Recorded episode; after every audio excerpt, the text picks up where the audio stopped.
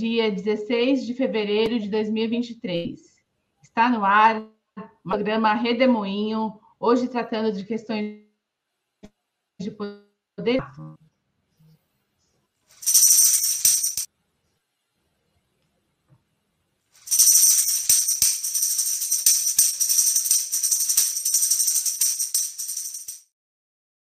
Ângela, muito boa tarde, seja bem-vinda, é um prazer tê-la aqui hoje.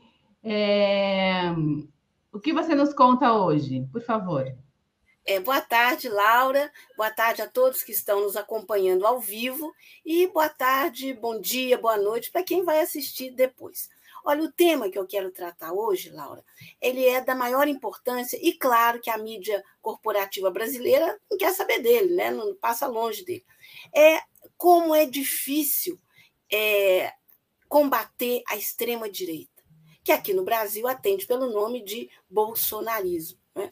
Então, claro que foi fundamental a vitória nas eleições, foi fundamental. Bolsonaro foi derrotado, mas isso não significa que o bolsonarismo esteja derrotado. Há uma diferença muito grande entre as duas coisas. Né? Então, eu quero começar fazendo uma contextualização histórica fora do Brasil, abordando aí a questão da extrema direita, não é? E depois a gente chega aqui no Brasil para as pessoas perceberem, né, ter a dimensão dos desafios que estão colocados né, para o atual governo, governo Lula, terceiro governo Lula, e também para a sociedade brasileira como um todo. Então, eu vou lá atrás. Primeiro, lembrando que uh, o, o, extremismo de direita na Europa é, historicamente, atende pelo nome de fascismo e nazismo. O fascismo, né, capitaneado aí pelo Benito Mussolini, ele começa a ascensão dele na Itália em 1919. E ele só foi derrotado em 1945, quando da Segunda Guerra Mundial, que exatamente aconteceu em função desses dois extremismos de direita. O outro extremismo é o nazismo, cuja ascensão começa né, com Hitler em 1933 e só vai ter fim em 1945, quando também a Alemanha é derrotada. O que foi o nazismo e o fascismo para os seus países, para a Europa e para o mundo, todo mundo sabe. Né? Governos genocidas, governos que destruíram os seus países, fizeram pior para suas populações, governos baseados em mentiras, em perseguição, é, raça superior, não é? é, é, é criando inimigos, né? os, os é, judeus eram os inimigos, os uhum. ciganos eram os inimigos, portadores de deficiência eram os inimigos, enfim, eles é, eram um tipo de, de governo pensado para um grupo muito, muito, muito estrito, muito reduzido. Bom, se a gente pegar mais recentemente a extrema-direita em ação, ah, nos Estados Unidos é o trumpismo. Como o trumpismo chegou ao poder? Como Hitler e uh, Mussolini. Eles não chegaram é, por um golpe de Estado, eles chegaram através de eleições. Só que, uma vez no poder, eles vão corroendo as instituições até se transformarem em ditadores. O Trump não conseguiu isso, porque ele ficou um mandato só. Mas nesse um único mandato que ele esteve à frente né, da Casa Branca, ele fez muita destruição para a maioria da população estadunidense e para o mundo também. Ele é, o tempo todo governou baseado em mentiras, nas fake news. Ele perseguiu os setores mais pobres, os negros, as mulheres, enfim, ele é, foi um modelo adotado pelo Bolsonaro aqui no Brasil, com agravante se tratando do Bolsonaro. Aqui o Bolsonaro ainda batia continência para um governo estrangeiro para um presidente estrangeiro, que era o Trump. Quer dizer, como se não bastasse todos os absurdos que o Bolsonaro fez aqui no Brasil, né, com, é, perseguindo mulheres, negros, índios, ah, é, destruindo os direitos da população como um todo, né? ele ainda era o lacaio subserviente de um outro país, no caso, os Estados Unidos. Então, essa é a cara da extrema-direita quando ela está no poder. Fez um, um, o feito do, do ex-presidente Lula ao conseguir derrotar o bolsonarismo é algo que a história ainda tem que dimensionar de forma mais adequada. A mídia corporativa brasileira, claro que ela né, registrou a vitória do Lula, mas está longe de contar o tamanho que foi essa vitória. Né? Até porque é a mídia corporativa brasileira, como a mídia corporativa italiana, alemã e mesmo a estadunidense, né? a estadunidense eu, eu reduziria um pouco a responsabilidade, mas também tem responsabilidade nesse processo, né? elas foram fundamentais para que esses extremismos chegassem ao poder. Aqui no Brasil, Bolsonaro não chegaria ao poder se não tivesse o apoio da classe dominante, sobretudo ah, do agronegócio, dos rentistas e da mídia, da mídia corporativa. Essa mesma que até hoje não fez autocrítica, não é? Então, ok, ela não conseguiu impedir a vitória do Lula, mas ela não conta também ah, as dificuldades que o Lula enfrentou para se eleger e não conta também as dificuldades que continuam colocadas para o presidente Lula. E aí eu vou citar duas pesquisas, uma já tem alguns dias e a outra dessa semana, que eu acho que registram bem como a população brasileira está entendendo o que está acontecendo. Olha, uma pesquisa do Instituto Datafolha, né, já tem aí uns 15 dias mais ou menos, ele apontou, essa pesquisa apontou, que 93% dos brasileiros são contra os atos golpistas de 8 de janeiro. Né? Que esses atos golpistas ou atos terroristas, né, é, são as duas coisas ao mesmo tempo, eles nada mais foram do que uma tentativa de já inviabilizar, de já é, derrubar o governo Lula com uma semana de existência. Mas a população percebeu isso com muita clareza, tanto que 93%, segundo o Datafolha, foram se posicionam contra esses atos. E segundo o Datafolha também, 70% acham que o Bolsonaro é responsável por esses atos aí do 8 de janeiro. o grau de responsabilidade aí varia, mas sem dúvida a população, né, 70%, percebe que Bolsonaro está por trás disso. Né? Aliás, ele passou os quatro anos do mandato dele fazendo o quê? Estimulando golpe, tentando desacreditar as urnas eletrônicas e, e, e sugerindo né, que alguma coisa iria acontecer, mesmo depois que as eleições já tinham acontecido e a vitória uh, do Lula já estava é, definida. Né? Aliás, é importante lembrar que o Bolsonaro fez de tudo para se manter no poder. Ele comprou voto descaradamente com programas eleitoreiros. É? Ele, é, na última hora, no dia da eleição, se valendo de uma instituição como a Polícia Rodoviária Federal para tentar impedir eleitor de Lula de chegar ao local de votação. Então, foi um jogo muito bruto, muito pesado. Agora, é, as batalhas do, do novo governo, do terceiro governo Lula, estão apenas começando. Vamos lembrar que o governo eh, Lula está é, enfrentando aí agora os juros mais altos do mundo. Repetindo, o Brasil tem a taxa de juros mais alta do mundo, 13,75%. Gente, a maioria dos países, a taxa de juros é na faixa de 4, 3, 2, e muitos países a taxa de juros é negativa. Né? Aqui, o segundo colocado em termos de recordista de taxa de juros, que é o México, a taxa de juros é menor que a metade da nossa taxa de juros. Ou seja, não há economia que consiga crescer, gerar empregos, enfim, avançar não é? desse jeito. Agora, essa essa ou e a gente pode considerar que essa taxa de juros astronômica não deixa de ser uma forma também de tentar inviabilizar o governo Lula. Eu falei um pouco sobre isso na semana passada e insisto agora, já que o caminho pela, pela política eh, não deu certo, o golpismo né, não deu certo, né, essas mesmas forças vão tentar por outro caminho, ou seja, impedindo que o país cresça, tentando criar uma insatisfação entre as pessoas, e essa insatisfação poderia abrir espaço para é, golpismos também. Né?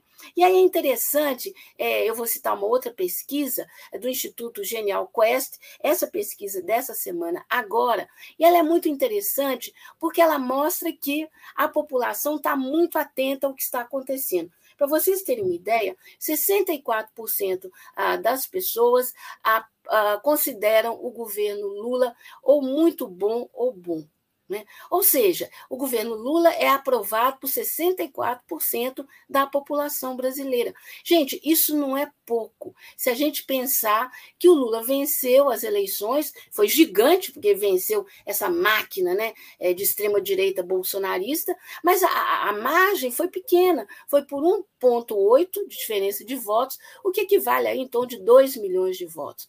E que hoje, então, essa indicação de 64% né, apoiando o governo Lula, indica que muito bolsonarista já mudou de lado já caiu na real. E aí a gente pode começar a perceber que nem todos que votaram em Bolsonaro são bolsonaristas ou, ou eram convictos, né? Muita gente estava iludida nessa máquina de fake news aí, uma máquina poderosíssima.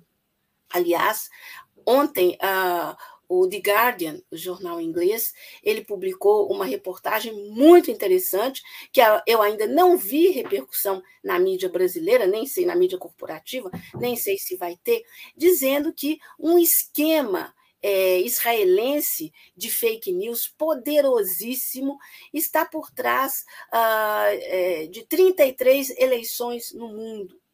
Né? Não será surpresa para mim se dentre esses 33 estiver a eleição uh, de 2018 do Bolsonaro e a eleição também uh, deste ano uh, do, do, do, do, próprio Bolsonaro, que não que ele tenha ganho, foi Lula que venceu, mas ele teve muito mais votos do que o previsto por um governo terrível, genocida que ele fez.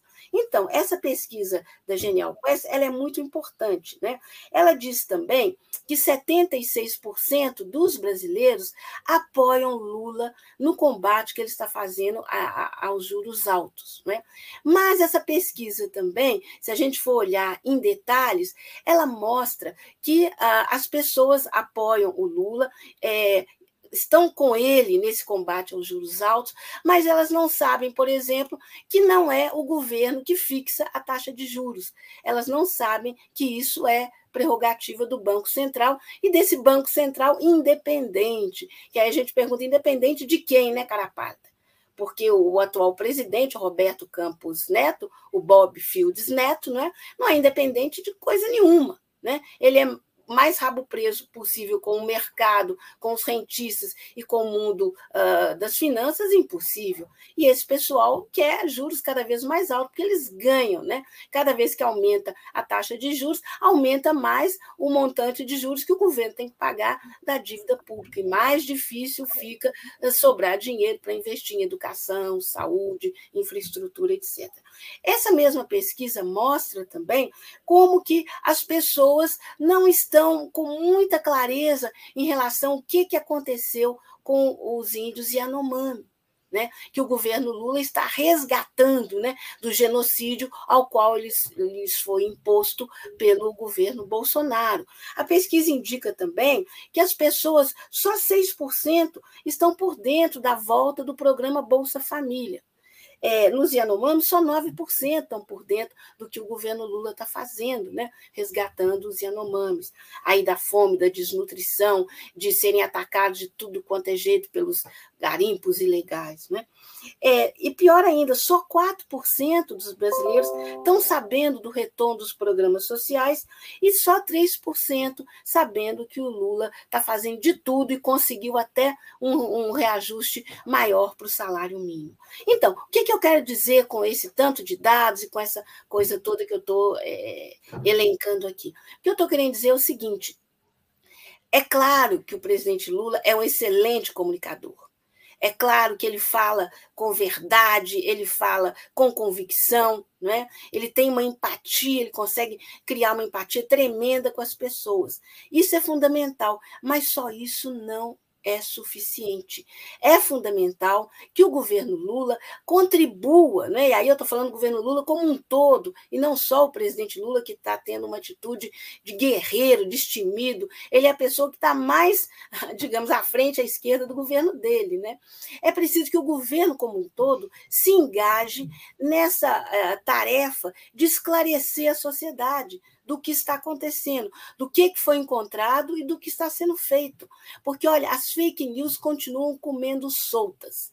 Eu recebo toneladas né, de notícias distorcidas pelos mais diversos é, canais aí da, da, da, internet, coisas do gênero, dizendo que é culpa do governo Lula a falência das americanas, das lojas americanas, né, coisa que todo mundo né, minimamente informado sabe que é culpa de três bilionários, o, o Lehman, o Sicupira e o Teles, bolsonaristas de carteirinha, participaram do golpe contra Dilma, e agora né, as fake news tentam mudar a narrativa e jogar a responsabilidade por 40 mil pessoas desempregadas e um, não sei quantas é, mil fornecedores aí que vão ser caneados no colo do governo Lula.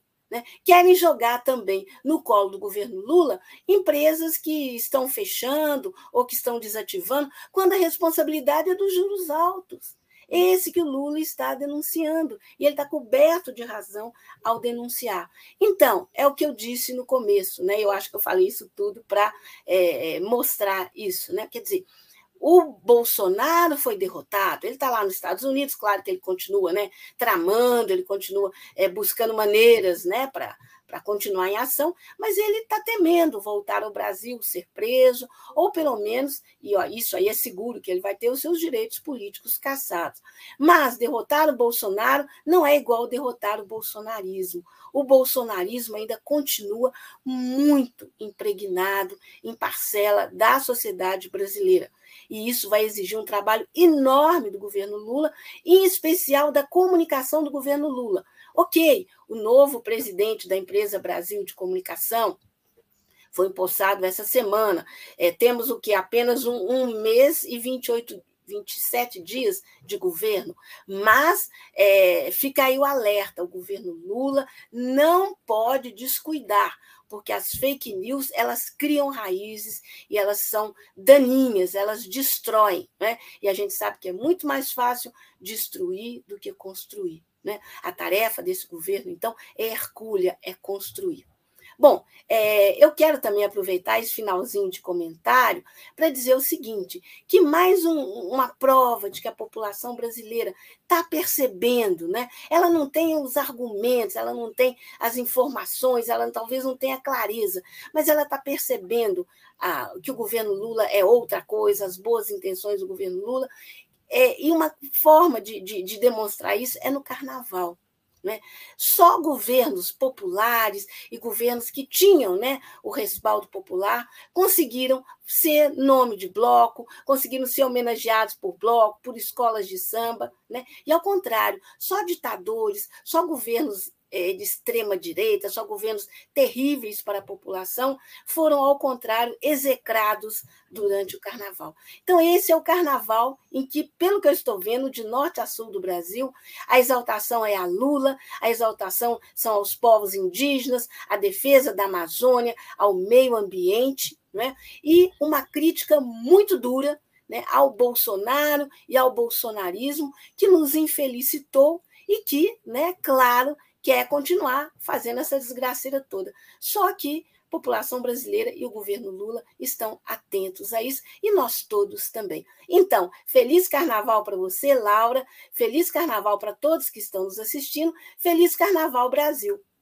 Beijo, tchau. Obrigada, Ângela. Obrigada a todos que nos assistiram aqui hoje no Redemoinho, um programa que é transmitido de segunda a sexta-feira, sempre ao meio-dia, cada dia com um tema diferente. Hoje tratamos com Cângela Carrato, que é jornalista, professora doutora da UFMG, lá em Minas Gerais. Um, e também amanhã trataremos com, uh, sobre Brasil com Manuel Domingos, uh, tratando exatamente sobre isso. E eu queria lembrar vocês que, que nos sigam aqui nas redes sociais, busquem por Tutameia TV, é, no YouTube, não deixe de clicar em inscritos, né? Inscrever para receber as notificações.